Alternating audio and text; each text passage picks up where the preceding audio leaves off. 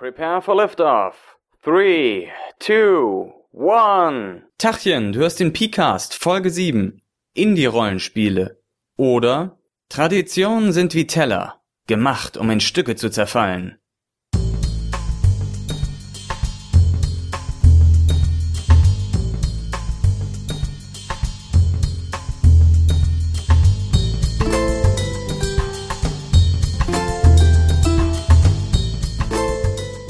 Heute soll es um Indie-Rollenspiele gehen. Den Begriff hat sicherlich fast jeder schon mal gehört, der sich für Rollenspiele interessiert. Als erstes möchte ich mal definieren oder gar nicht so unbedingt definieren, was Indie-Rollenspiele eigentlich sind. Nach der wörtlichen Definition sind Indie-Rollenspiele Rollenspiele, die von kleinen Verlagen oder sagen wir mal eher im Eigenverlag publiziert werden. Also Rollenspiele, die nicht von den großen Rollenspielverlagen kommen, sondern im Wesentlichen von den Personen, die das Rollenspiel geschrieben oder erschaffen haben. Das heißt, Indie-Rollenspiele finden in jedem Falle abseits der großen Rollenspiele statt, abseits der kommerziellen Rollenspiele. Dann muss man aber auch dazu sagen, wenn man sagt, ein Indie-Rollenspiel, dann meint man meistens nicht ein klassisches Rollenspiel, wie es auch bei den großen Verlägen entstehen könnte, das nur von jemand Unbekanntem geschrieben wird, sondern meistens meint man damit eine bestimmte Art von Spielen, die einen besonderen Bruch mit althergebrachten Designkonventionen begehen, die also das, was in den großen kommerziellen Rollenspielen vor sich geht und da als Fundament genommen wird, als Konvention, die das einreißen und etwas Neues und etwas anderes stattdessen machen. Das Ganze hat seinen Anfang genommen, so etwa 2000, dann gab es einen großen Boom von 2001 bis 2005 ungefähr. Der ist jetzt wieder mehr oder weniger vorbei, der Boom. Das heißt nicht, dass es keine Indie-Rollenspiele mehr gibt und auch nicht, dass nicht noch neue, fantastische Indie-Rollenspiele geschrieben werden, sondern nur, dass Indie-Rollenspiele nicht mehr so im großen öffentlichen Interesse stehen. Dass es mittlerweile fast normal ist, dass es kein großer Skandal mehr ist. Das Ganze wurde dann abgelöst durch die New Old School Welle, also die ganzen Retro-Klone, die man überall sieht. Aber wie gesagt, Indie-Rollenspiele sind deshalb nicht verschwunden. Es gibt sie immer noch und es gibt immer noch neue und gute. Das Ganze wurde fundiert im Wesentlichen durch Ron Edwards, der seinen berühmten System Does Matter Aufsatz geschrieben hat. Das ist eng verknüpft mit dem Entwicklerforum, Rollenspielentwicklerforum The Forge wo er auch seine Rollenspieltheorie entwickelt hat, seine GNS-Theorie, Gamismus, Narrativismus, Simulationismus als die drei Grundsäulen der Rollenspielagenda. Er hat dort die Idee aufgebracht, dass man selber als Autor mit einem Rollenspiel Geld verdienen kann, wenn man selber etwas schreibt und es selber vertreibt, also nicht an die großen Verlage verkauft. Das selber vertreiben ist auch wichtig, weil, wie gesagt, für diese gesamten Indie-Rollenspiele dieser Grundsatz System does matter gilt. Das heißt, dass das Regelwerk, das Rollenspielsystem essentiell ist für das Spielerlebnis. Das heißt, die Art des Systems bestimmt auch die Art des Spielerlebnisses. Und auf der Forge und auch auf anderen Indie-Entwicklerforen wird sich eben bemüht, nur Spiele zu entwickeln, die wirklich zielgerichtet sind, die ein klares Design in ihrem System haben, das auf ein bestimmtes Ziel hinarbeitet, auf ein Spielziel. Das heißt nicht, dass es am Ende unbedingt was gibt, wo man gewonnen oder verloren hat, sondern auf eine erwünschte Art, wie das Spiel gespielt werden soll, zielt das Ganze ab. Ein bisschen mehr dazu, wie Indie-Rollenspiele dann nachher aussehen, gibt's nach der Musik.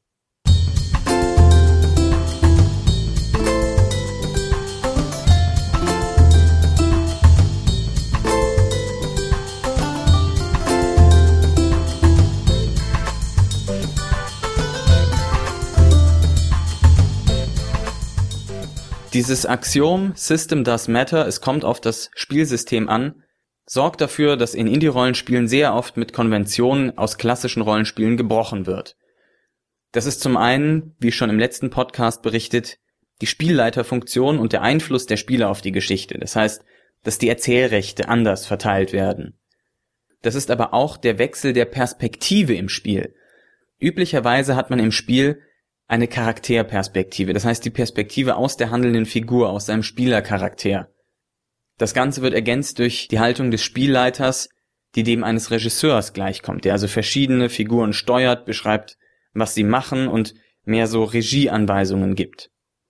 Dem kann man aber auch noch die Autorenhaltung entgegensetzen. Das heißt, dass das Spiel, die Perspektive des Spiels nicht so sehr auf das Geschehen im Charakter oder auf die Szenerie, auf das Ambiente eingestellt ist, sondern mehr auf die Handlung als Ganzes. Das heißt, dass man auch weniger auf dem, auf der Charakterebene agiert, sondern mehr auf einer globaleren Ebene und die Charaktere des Spiels mehr als Figuren benutzt, um bestimmte Handlungen zu erreichen. Das heißt, nicht unbedingt ihren eigenen Willen zu erreichen, sondern eine Geschichte zu erreichen, die für alle möglichst unterhaltsam und interessant ist. Das ist also ein klarer Perspektivenwechsel zu der üblichen Charakterperspektive, die man in klassischen Rollenspielen hat. Dann werden auch oftmals in Indie-Rollenspielen besondere Bereiche betont, besondere Bereiche der Handlung des Spiels. Zum Beispiel kann das sein, dass soziale Konflikte stärker betont werden, dass es riesige Regelkonstrukte um soziale Konflikte gibt und dafür viel weniger Regeln zu bewaffneten Konflikten, weil es nicht interessant ist für das Spiel, weil es eben zielgerichtet auf soziale Interaktion ist. Oftmals geht es auch um Wahnsinn, um Übernatürliches, um Gewissenskonflikte, um das Ausloten der menschlichen Grenzen, wie weit man gehen würde und ähnliches. Das heißt, hier wird von der externen, ich sag mal naiven Handlung, wie das in Fantasy-Romanen zum Beispiel passiert, wird umgeschaltet auf etwas Internes, auf etwas, was das Menschsein in Frage stellt, sozusagen. Das ist dann schwererer Stoff. Das sind oftmals nicht ganz so leichte Spiele, wie man das bei den klassischen Rollenspielen hat. Es gibt auch noch viel krassere Spiele, die dann auf das Leid im Krieg oder ähnliche Dinge eingehen oder Vereinsamung oder ähnliches. Es gibt da sehr krasse Spiele, die wirklich ganz spezielle Bereiche betonen, die sonst überhaupt gar nicht im Spiel vorkommen, die auch nicht unbedingt nur zur Unterhaltung dienen, sondern manchmal vielleicht sogar eher zum Lernen oder zur Persönlichkeitsentwicklung dienen. Es gibt aber auch Spiele, die das rein menschliche, die die Gefühlswelt betonen, die also zum Beispiel nur menschliche Interaktion, sei es Freundschaft, Liebe, Verrat und ähnliche Dinge betonen, simulieren, die sich nur darum drehen und für alles andere überhaupt gar keine Regeln haben. Üblicherweise ist es auch in klassischen Rollenspielen so, dass von der Fiktion auf die Regeln geschlossen wird und dann nur ein bisschen Feedback wieder auf die Fiktion ist. Das heißt, zum Beispiel, wenn ich jetzt jemanden angreifen möchte, dann muss ich erstmal überlegen, okay, ist der in Deckung? Das ist ja ein Teil der Fiktion, ob der in Deckung ist oder nicht. Wie weit ist der entfernt? Ist meine Waffe gut gewartet? Lauter so Dinge, wenn ich auf jemanden schießen möchte mit einer Waffe, dann gucke ich mir ganz viele Dinge in meiner Fiktion an, übersetze das auf Regelebene, indem ich zum Beispiel sage, aha, der ist in teilweiser Deckung, dann ist es erschwert um vier, dafür habe ich eine sehr präzise Waffe, die gibt mir Erleichterung von zwei, dann habe ich da meinen Regelmodifikator und damit kann ich dann auswürfeln, ob ich treffe oder nicht. Und das einzige Feedback, was ich aus dem ganzen Krusch, den ich da reingesteckt habe, bekomme, ist, treffe ich oder treffe ich nicht. Das heißt, hier wird sehr viel Fiktion eingesammelt, in die Regelmaschinerie geworfen und am Ende kommt meine einzelne Information wieder raus. Das ist die Situation bei den klassischen Rollenspielen, tendenziell. Bei Indie-Rollenspielen ist es oftmals so, dass direkt nur von Regeln auf Fiktion geschlossen wird. Das heißt, Modifikatoren aus der Fiktion gibt es gar nicht. Es ist egal, ob derjenige in teilweiser Deckung ist oder wie gut meine Waffe gewartet ist oder solche Dinge, das zählt alles nicht. Das ist nicht das, worauf es ankommt in dem Spiel. Worauf es ankommt, ist zum Beispiel, ob ich ein guter Schütze bin, das steht in den Regeln, oder ob ich wichtig für die Geschichte bin, zum Beispiel. Oder ob ich früher in meiner Vergangenheit eine Situation hatte, wo ich jemanden nicht getroffen habe, den ich aber treffen wollte oder irgend so etwas.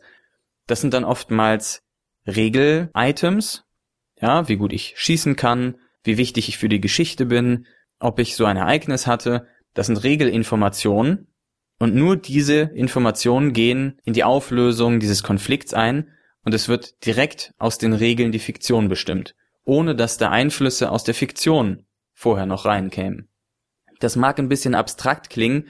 Wichtig ist, die Indie-Rollenspiele regeln die Erschaffung von Fakten oftmals anders als klassische Rollenspiele. Und ich habe ja gerade eben schon die GNS-Theorie erwähnt. Bei den klassischen Rollenspielen ist es so, dass eigentlich nur der Simulationismus abgedeckt wird, im Wesentlichen, zusammen mit ein bisschen Garmismus und Narrativismus. Aber im Wesentlichen geht es darum, eine Welt zu simulieren. Deshalb gibt es auch diese dicken Regelwerke, weil für jede Situation, die vorkommen kann, eine realistische Regel gefunden werden soll. Das heißt, es soll das, was im Spiel passiert, möglichst realistisch im Sinne der Spielrealität simuliert werden. Indie-Rollenspiele gehen dann oftmals in eine andere Richtung, und zwar meistens in die narrativistische Richtung, die sagt, es ist mir nicht so wichtig, dass ich meine Spielwelt richtig simuliere. Darauf kommt es mir nicht an, mir kommt es auf die Handlung drauf an, auf die Narration, auf das Erzählte. Und dann gibt es Regeln, die eben viel stärker darauf ausgeprägt sind, direkt die Erzählrechte zu verteilen, und zwar unter den Spielern und eben nicht an das Regelwerk, wie beim Simulationismus. Ein paar konkrete Beispiele für Indie-Rollenspiele gibt's dann nach der Musik.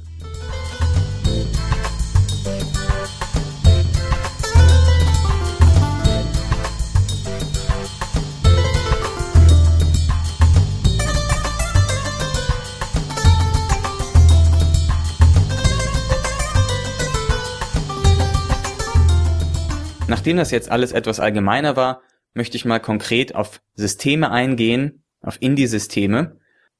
Da ist als erstes natürlich zu nennen Sorcerer von Ron Edwards. Das ist im Wesentlichen sein erstes großes Indie-Spiel, was nach dieser System Matters Theorie geschaffen wurde. In Sorcerer geht es darum, dass die Spieler, also da gibt es noch einen Spielleiter und Spieler, dass die Spieler Zauberer verkörpern, die allerdings von sich selbst keine magischen Kräfte haben, sondern die diese magischen Kräfte aus Dämonen ziehen. Und das, was jetzt bei Sorcerer Indie ist, nicht nur von Publikation, sondern auch vom Stil des Spiels her, ist, dass es bei Sorcerer im Wesentlichen darum geht, wie weit würdest du gehen, um deine Ziele zu erreichen? Denn diese Dämonen, die bringen immer Nachteile, die bringen immer Probleme. Das sind so kleine Mephistos, die dem Charakter immer etwas abverlangen das müssen auch nicht unbedingt Fantasy-Dämonen sein, das können auch KIs sein oder andere Dinge. Das sind Hauptsache, es sind Entitäten, die der Charakter nicht direkt kontrollieren kann, die ihm aber Macht geben können, ihn dafür aber korrumpieren. Bei Sorcerer ist das essentielle Spielziel wirklich auszuloten, wie weit würde der Charakter gehen, um seine Ziele zu erreichen. Als nächst berühmtes Spiel möchte ich noch Primetime Adventures nennen, bei Primetime Adventures verrät eigentlich schon die Tagline alles. The best TV series that never was. Primetime Adventures versucht, die Gesetzmäßigkeiten, denen Fernsehserien gehorchen, auszuloten und das Ganze in ein Rollenspiel umzuwandeln. Mit der Begründung, das, was Millionen von Menschen jede Woche um eine pünktliche Uhrzeit vor den Fernseher bringt, was so eine Kraft aus diesen Menschen ausübt, das muss auch ein interessantes Rollenspiel sein können. Und tatsächlich, Primetime Adventures funktioniert wie eine Serie. Es gibt einen Produzenten, es gibt Hauptcharaktere, also Spielleiter und Spielercharaktere. Das Ganze wird von vornherein strukturiert wie eine Serie mit einem Piloten, mit verschiedenen Episoden, in denen der Fokus auf unterschiedlichen Dingen liegt. Die Storyline wird vorher ausgearbeitet ein bisschen. Man hat wiederkehrende Charaktere und jeder Spielercharakter hat ein bestimmtes Motto, eine Issue. Das heißt, dass mit diesem Charakter eine ganz bestimmte Art von Szenen und Problemen verbunden ist. Es könnte zum Beispiel sein, dass es bei einem Charakter immer darum geht, dass er das Herz seiner Angebeteten erobern will. Oder dass es bei einem Charakter nur darum geht, wie weit bin ich bereit für die Wissenschaft zu gehen oder solche Dinge. Primetime Adventures stellt eine Serie in jedem Aspekt, in jeder Hinsicht nach und erzeugt dadurch ein sehr spannendes Spiel, was man eben weiterspielen möchte, wieder und wieder sehen möchte, wie es mit den Charakteren weitergeht, wie die Handlung weiterläuft. Nachdem das jetzt alles eher leichte Systeme waren, die ein eher überschaubares und vor allem narrativistisches Regelwerk haben, möchte ich ein anderes Indie-Rollenspiel aufzeigen, das sehr wie ein klassisches Rollenspiel aussieht erstmal, und zwar The Burning Wheel. Das spielen wir auch gerade in unserer Elfenasche-Kampagne relativ lange. Und bei Burning Wheel hat man ein ziemlich klassisch simulierendes System, das sehr viele Spezialregeln für spezielle Fälle hat, also für Kampf, für sozialen Konflikt, also Rededuelle, für das Auffinden von Personen und das Einfordern von Gefallen und all solche Dinge. Es hat aber neben diesen simulationistischen Aspekten auch narrativistische Aspekte, in dem dass jeder Charakter bestimmte Beliefs hat. Und Beliefs bedeuten, was möchte ich erreichen? Damit kann er eine Richtung vorgeben, in die der Spielleiter das Spiel zu lenken hat. Das sind wirklich direkte Aufforderungen. Der Spieler hat quasi ein Recht darauf, dass seine Beliefs angespielt werden, dass er ihnen nachgehen kann. Das heißt, hier bekommt er viel mehr Macht über das Spiel. Auch dadurch, dass er durch spezielle Fertigkeiten Fakten in der Spielwelt erschaffen kann und dass er besondere Schicksalspunkte sammelt und das Ganze erlaubt halt ein wesentlich spielergesteuerteres Spiel. Dann gibt es noch Don't Rest Your Head, was ich persönlich sehr unterhaltsam finde. Ich beschreibe es immer als Alice im Wunderland Horror. Bei Don't Rest Your Head geht es im Wesentlichen darum, dass Charaktere dem Wahnsinn verfallen.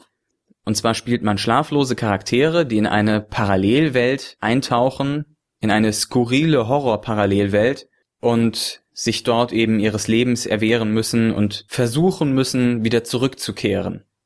Wenn die Charaktere dann etwas erreichen wollen, dann kommt es darauf an, wie geistesgegenwärtig sind, wie stark sie schon ermüdet sind. Je stärker ermüdet sie sind, desto besser stehen ihre Chancen, ihr Ziel zu erreichen, aber desto näher sind sie auch vor dem totalen Zusammenbruch, der das Ende für das Spiel bedeutet.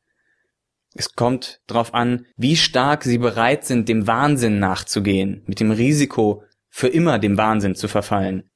Mit all diesen Dingen können sie, können die Charaktere steuern, wie sie vorgehen, was sie bereit sind einzusetzen, um ihre Ziele zu erreichen und letztlich auch ihren ganz persönlichen Stil auf das Spiel aufprägen. Als Beispiel für eines von diesen sozialen Spielen möchte ich gerade noch Breaking the Ice nennen.